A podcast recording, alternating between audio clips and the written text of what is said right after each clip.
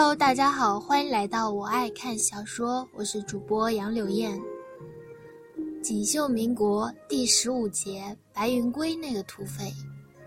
六月的天风雨无常，午后一场暴雨，空气里混合着泥土的芬芳。暴雨停歇，天空如洗纯净，湛蓝幽静。日光照在不远处的喷泉中，粼粼的波光闪动。倒映的日光更加清澈，赶上了暴雨，便在酒肆里面稍歇，正好遇上了前来避雨的李方锦。雨势颇大，好似水晶帘布笼罩在了渝州城区。老板见此情景，怕雨水打湿了店里的地板，便关了店门，开了一瓶法国红葡萄酒，招呼慕容画楼和李方景。老板便与伙计在柜台后面打盹，李方锦与慕容画楼闲坐品酒话家常，李真红则是一脸的不悦。李方锦声音很柔，说的也是渝州平常的琐事，慕容画楼好似很有兴趣，知宜倾听，目光柔和，两人的倩影浅淡如春花。五月的灿烂，伙计偷偷跟老板道：“六少的新欢没有那位婉儿姑娘漂亮，笑起来却比婉儿姑娘亲切。”老板瞪了他一眼，低声道：“没瞧见那还有李副官吗？督军身边的红人，那个女人是督军的人。”小伙计目瞪口呆，痴痴笑道：“是云云姑娘。”渝州第一美人，老板狠狠地剜了他一眼，闭嘴。慕容画楼不知道说了一句什么，惹得李方景哈哈大笑，声音轻柔里透出磁性的魅力，夺了心魂，夺了灵魄。眉眼飞扬处，恣意风流，密集流露，神采秀致到了顶端，一笑一颦，好似盛开绚烂的花海。后世说他是英俊的男子，英俊二字形容他的姿容太小气了。后日骑马，夫人定会去吧？李方锦问道。李真红眉目微挑，不满道。骑马危险，督军只怕不同意。多谢六少美意。言语之间，态度非常坚决，枪杆子的后台就是强悍。李方锦挑拨般望着慕容画楼，淡淡笑道：“夫人的意思呢？如今渝州可是自由的天下，夫人一举一动还要督军审阅不成？”慕容画楼看了一眼含怒的李真红，秀目微缩，耸耸肩道：“我是从内地来的，不懂自由。”李方景质疑望着他，目光款款，好似深情难酬的委屈。慕容画楼则垂眸，轻咂了一口酒，压制了心头的短暂悸动，再抬眸，他的目光自然又疏离。而后，李方锦帮慕容画楼选了两支葡萄酒，说是相赠。慕容画楼也不客气地收下了。外面骤雨初歇处，梧桐花被雨边挥下，满地的软香碎蕊。告别时，他双手斜插淡乳色条纹西裤口袋，目光不肯回撤地望着他的车子远去。好似深情的男子送爱人远行一般，李真红瞧在眼里，哼了一口气道：“他就爱这样做戏，都是好戏嘛。”慕容画楼赞同的笑道。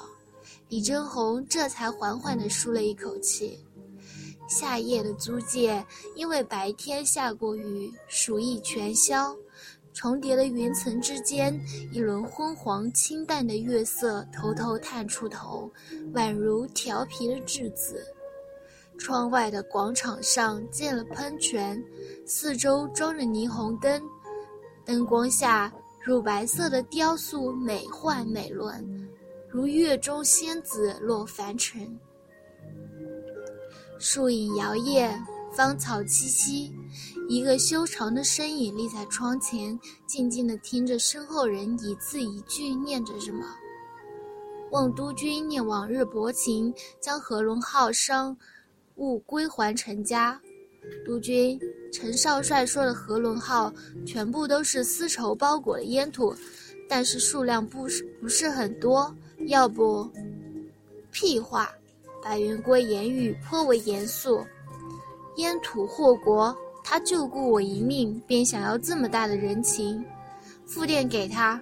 说和龙号上发现不明物资，需要严审。倘若再电索要，便将这物资转到北方去，让他配上叛叛国之名。副官副官忙道是，转身出去。一排的副官中，又有一人上前继续汇报道：英国商团说他们爱玛丽号误入渝州，一批货物被扣。倘若督军不肯放行，便会知会政府，说督军拥兵自重，不顾国际法律。放肆！白云归神情不变。华夏泱泱国土，哪来的国际法律？复电给英国商团，再无理取闹，就取消渝州码头停泊的资格证，让他们的货轮永远别想途经渝州。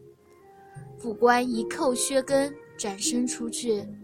另外的副官上前汇报的是北方内阁的祝贺，然后又是码头、火车站的等等各方势力所要被白云归扣下的军火、烟土、西药。白云归照例态度强悍，回复也十分明确：不给。进了白督军的口袋，想往外掏，别做梦了。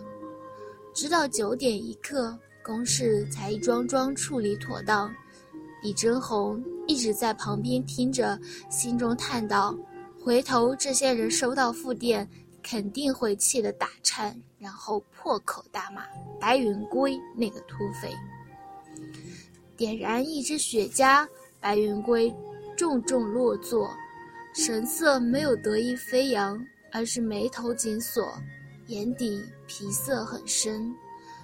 公事处理完毕，屋子里只剩下李真红。他办的是督军的私事。查得如何？白云归轻吐一口烟云，问道。烟雾泯灭之间，他的鼻梁高挺，额头饱满，气度不输年轻男子。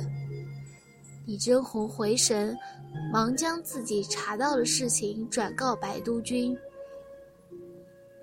请了万先生来看，他曾经是副总理的军事顾问。万先生说，的确是子弹留下的痕迹，但是普通的子弹不可能没有烧痕。他也说不好是什么东西，应该比子弹更加厉害。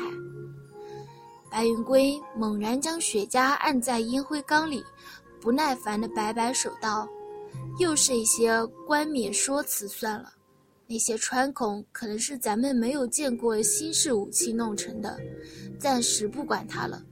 夫人与六小姐最近如何？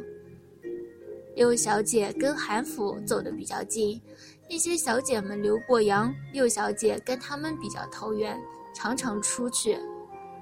夫人嘛，她早上一般不起床，睡到中午，下午会浇花、练大字。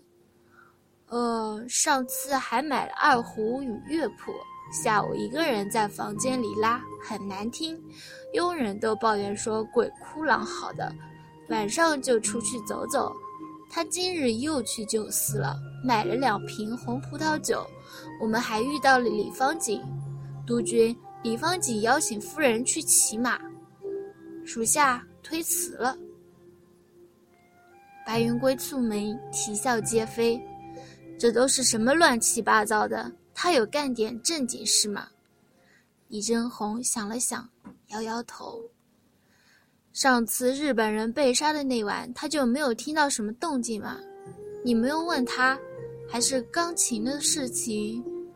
白云归思路逻辑性很强，不管绕多少弯儿，都能回到最初的问题上来。李真红摇摇头道。钢琴的事情，他说是三房的四小姐经常弹，他听会的。我问过声乐老师，他们都说不可能这样学会钢琴曲。夫人不松口，属下也问不出来。至于那晚，他说睡熟了，不知道。他练大字，拉二胡，弹钢琴，日本人被杀。等我这边忙完了，亲自会会他。